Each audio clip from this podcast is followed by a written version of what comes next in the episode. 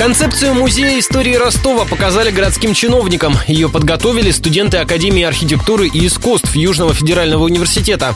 Музей собираются открыть к чемпионату мира по футболу в 2018 году, рассказала радио Ростова начальник городского управления культуры Людмила Лисицына. Промышленность, архитектура, история, будущее Ростова, театральная жизнь Ростова, война, естественно. Они берут всю историю Вити Черевичкина. И современная промышленность в образе Роствертола и Ростельмаша. По словам Людмилы Лисицыной, после того, как проект музея доработают, его вынесут на обсуждение горожан, а пока даже здания для него нет.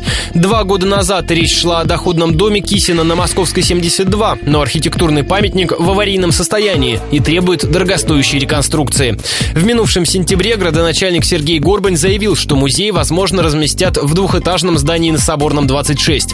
Сейчас там экономический факультет ЮФУ.